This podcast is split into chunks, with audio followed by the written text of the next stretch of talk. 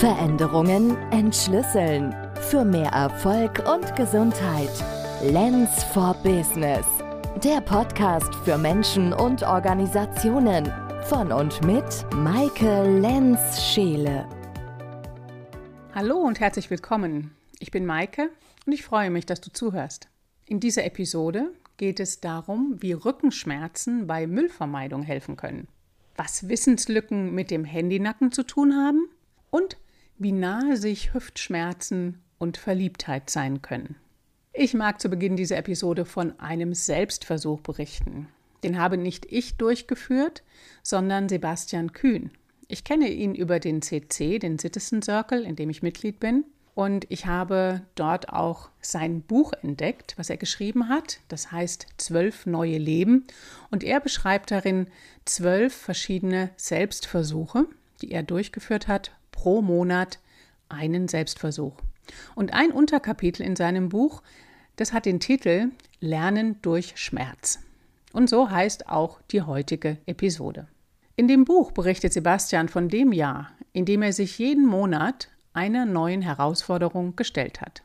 Zum Beispiel hat er einen Monat alleine in einer Hütte in Schweden gelebt, einen Monat sich mit Selbstversorgung beschäftigt, und einen Monat sein Schlafpensum auf teilweise vier Stunden reduziert.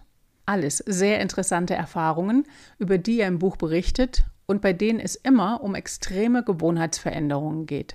Ich mag hier über seinen Selbstversuch mit Müllvermeidung berichten. Er hatte sich die Aufgabe so definiert, dass er alles, was er nicht an Müll vermeiden kann, in einem Rucksack mit sich trägt. Den gesamten Monat über mit sich trägt. Und wie er es geschafft hat, an Tag 15 nur einige Servietten, Kassenbons, Teebeutel, eine Eierpappe und eine Bierflasche in seinem Rucksack zu haben, das kannst du im Buch nachlesen. Ich werde den Titel in die Shownotes schreiben. Es ist also der 15.07.2018 in Porto und Sebastian ist mit einigen Freunden dort auf einem Platz. Ab hier lese ich nun seinen Text.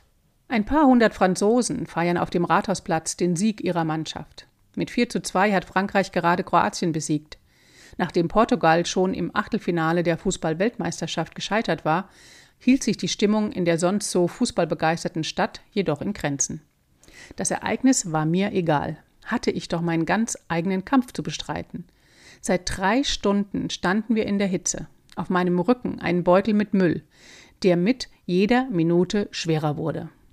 Zur Monatshälfte wiegt der Müllbeutel zwar erst ein gutes Kilogramm, kaum spürbar beim Aufsetzen, aber hier beim stundenlangen Stehen war er eine zunehmende Qual. Eine kleine Unaufmerksamkeit zwei Abende zuvor sorgte dafür, dass sich zu dem leichten Papiermüll aus Servietten, Kassenbons, Teebeutel und einer Eierpappe eine Bierflasche gesellte. Diese verhältnismäßig schwere Glasflasche musste ich nun bis zum Monatsende mit mir herumtragen, weshalb mir das Bierflaschenmalheur gut in Erinnerung bleiben sollte. Nach dem Fußballspektakel laufe ich die zwei Kilometer zurück zu unserem gemieteten Apartment in der Nähe der Campagna-Station. Auf dem Rückweg sehe ich überall Müll. Plastikbeutel wehen über die Straßen, der Boden ist mit Zigarettenkippen gepflastert, die Abfalleimer randvoll. Obwohl mein ganzer Körper gerade schmerzt und die Riemen des Beutels bereits tiefe Abdrücke auf den Schultern hinterlassen haben, war ich selbst bisher mit nur einer Handvoll Müll ausgekommen. Als ich mir diese Errungenschaft ins Gedächtnis rufe, verbessert sich meine Laune schlagartig.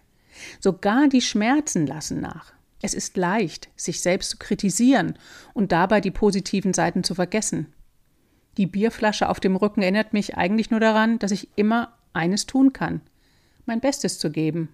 Hin und wieder möchte ich eben auch genießen, mir Fehltritte erlauben und unvernünftig sein auch wenn das bedeutet, dass ich die Konsequenzen für den Rest des Monats auf meinem Rücken tragen muss. Buchzitat Ende. Wir können durch Schmerz vieles lernen und vor allen Dingen auch, dass sich Schmerz verändert, wenn wir ihm eine andere Bedeutung geben, so wie Sebastian das plötzlich bewusst wurde, was er eigentlich geschafft hatte. Und das hat die Bedeutung und das Empfinden des Schmerzes verändert. Schmerz ist ein Freund der Veränderung. Er stellt eine Grenze dar, die man irgendwann nicht mehr bereit ist auszuhalten. Leichter Schmerz ist tolerierbar, wird er jedoch sehr stark und ist vor allem anhaltend da, beginnt die Person anzuerkennen, dass sich etwas verändern muss. Und aus dem, dass sich etwas hoffentlich etwas von selbst ohne mein Zutun verändert, wird dann im nächsten Schritt, ich verändere etwas. Dies setzt die Erkenntnis voraus, dass ich den Schmerz selbst verursache oder zumindest mitverursache. Ich übernehme dann Verantwortung für mein Verhalten. Schmerz ist ein starker Motivator, um in die Veränderung zu kommen. Auch ich begann meine Beschäftigung mit Alexander-Technik aufgrund von starken Schmerzen. Dazu teile ich später meinen Schlüsselmoment. Wenn das entsprechende Wissen oder die Bewusstheit fehlt, findet durch starkes Bemühen oft eine Verschlimmbesserung statt. Unabsichtlich verschlimmern Menschen ihre Situation im Versuch, sich Erleichterung zu verschaffen. Warum ist das so? Wenig zuverlässige Sinneswahrnehmung, Fehlinterpretation dessen, was wahrgenommen wird und grundsätzlich fehlende Information oder Wissen über Zusammenhänge. Ein Beispiel habe ich gerade erst mit einer Klientin erlebt, die ich nur einige Male während der Vacation in der Toskana kennenlernte, die auch von dem CC organisiert wurde, von woher ich Sebastian Kühn kenne. Diese Klientin hat an einer Gruppenstunde und einer Einzelstunde in Alexandertechnik teilgenommen, die ich im Rahmen der Veranstaltung angeboten hatte.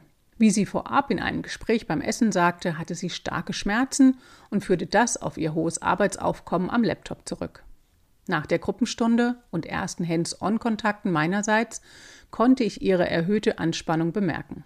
Als ich am nächsten Morgen aus meinem Apartment kam, sah ich sie vor dem Haus gegenüber auf der Bank sitzen und wusste, was ein großer Mitverursacher ihrer Schmerzen war.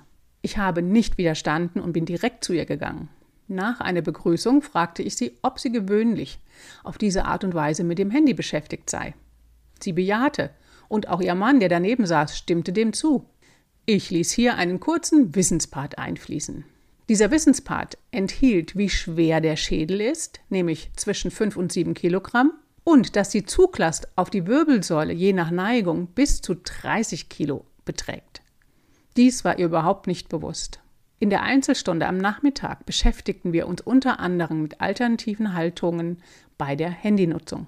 Wir nutzen dabei auch die Unterstützung von Kissen, auf die sie ihre Oberarme legen konnte. Langfristig geht es darum, die Zeit am Handy zu verkürzen und die Hände und Arme, das Gerät, das mobile Endgerät vor die Augen führen zu lassen und nicht mit den Augen zum Handy hinzugehen, das etwa in Bauchnabelhöhe gehalten wurde. Das ist wie beim Essen auch. Wir führen den Löffel zum Mund und nicht den Mund zum Löffel. Nach einer Woche schrieb mir die Klientin in einer Google-Bewertung. Ich hatte, in Anführungsstrichen, das Glück, dass ich meine schlimmste Nackenverspannung bisher in jener Woche und an jenem Ort hatte, an dem Maike war. Eine falsche Haltung beim Blick auf das Handy kann noch schlimmer sein als eine falsche Haltung am Computer. Zumindest ist das meine Erfahrung. Maike hat mir mit der Alexander-Technik geholfen, das zu erkennen, zu korrigieren und meine Schmerzen wegzubekommen. Diese Bewertung hat mich natürlich gefreut.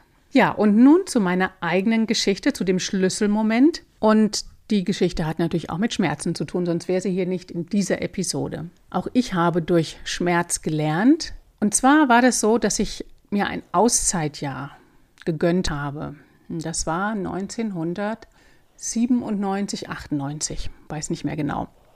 Ich hatte zu dem Zeitpunkt eine Tanzschule in Marburg mit einer Kollegin zusammen und ich war an einem Punkt, wo man heute sagen würde, ich hatte einen Burnout. Damals gab es den Begriff noch nicht so häufig. Auf jeden Fall habe ich dafür gesorgt, dass ich ein Auszeitjahr bekomme und ich bin viel gereist und war dann einige Monate in New York, um zu tanzen, was ja zu dem Zeitpunkt mein Beruf war. Nach einigen Wochen, in denen ich auf meine altbekannte Art und Weise trainierte, bekam ich heftige Hüftprobleme und konnte nur noch unter großen Schmerzen laufen, geschweige denn tanzen. Und mein gewohntes Backup, wie ich das zu Hause hatte, mit dem Physiotherapeuten und all den Dingen, wo ich wusste, wo ich hingehe, wenn es mir nicht gut geht, das hatte ich in New York nicht. Ich war da also sehr auf mich gestellt und konnte mich nicht viel bewegen, hatte einen ziemlichen Durchhänger. Und dann war ich in einem Tanzstudio wieder, um mal etwas zu probieren. Und da sah ich an einem äh, schwarzen Brett einen Flyer hängen. Und da war die Ankündigung drauf von einem Workshop, der stattfinden sollte mit Alexander-Technik. Da bin ich gleich hingegangen. Und in dem Workshop merkte ich schon, dass mir das sehr gut tut. Und habe dann mit der Dozentin Einzelstunden gebucht. Und ich erinnere mich wirklich sehr gut an den Weg in diese Privatpraxis. Die lag nämlich im fünften Stock eines New Yorker Hauses, das keinen Aufzug hatte. Ich bin also wirklich unter Schmerzen diese Treppen nach oben gegangen, hatte dann diese Stunde, von der ich nicht sagen kann, dass ich wüsste, was wirklich passiert ist, aber der Weg runter, der fand ohne Schmerzen statt.